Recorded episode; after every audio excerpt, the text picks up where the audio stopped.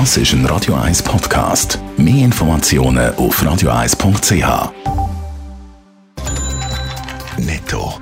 Das Radio 1 Wirtschaftsmagazin für Konsumentinnen und Konsumenten wird Ihnen präsentiert von Blaser Greinicher.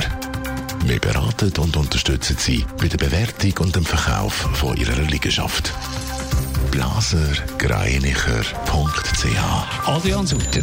Die Grossbank UBS wird ihre Generalversammlung das Jahr früher durchführen als geplant. Neu wird die GV am 8. April statt am 28. April stattfinden. Ein Grund ist, dass man den Zyklus von der Berichterstattung will straffen und man dann auch gerade den Geschäftsbericht kann veröffentlichen Der Bitcoin setzt im neuen Jahr seinen Höhenflug weiter. In den letzten Tagen hat es bei der Kryptowährung nur nach oben gezeigt. Auch heute ist der Wert bei über 33.000 Franken. Allein in dem Jahr ist der der Bitcoin damit um 17 Prozent gestiegen. In der Schweizer Skigebiete sind wegen der Corona-Massnahmen deutlich weniger Gäste verzeichnet worden über die Festtage. In den meisten Wintersportgebieten sind gut ein Fünftel weniger Gäste verzeichnet worden. Viele Skigebiete haben aber auch erst Ende oder Anfang Jahr ihre Lift können auftun Beizen-Lockdown, Geschäfte früher zu. Das sind die Massnahmen, die mindestens bis zum 20. Januar gelten. Das Ziel ist, Kontakt runterzufahren. Die Leute sollen daheim bleiben, weniger rausgehen unter die Leute. Adrian Sutter, es zeigt sich, es gibt grosse Unterschiede zum Lockdown im Frühling.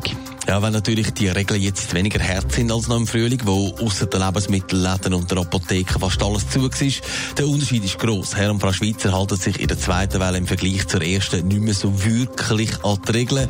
Vor allem aufs Shoppen will man offenbar nicht verzichten. Es wird gelädelt, so lang und dann, wenn man kann und das auch will.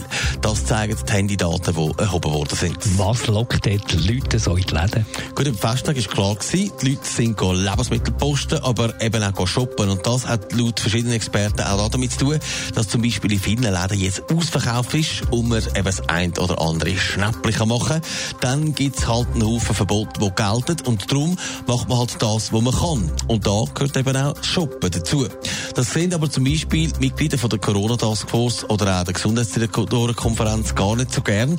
Darum wird auch die Forderung wieder lauter, dass die Läden geschlossen werden. Weil, dass man einmal etwas muss posten muss, das ist klar. Aber sinnlos shoppen und in der Schlange stehen vor den Läden, das ist nicht der Sinn der Sache. Netto, das Radio 1 Wirtschaftsmagazin für Konsumentinnen und Konsumenten.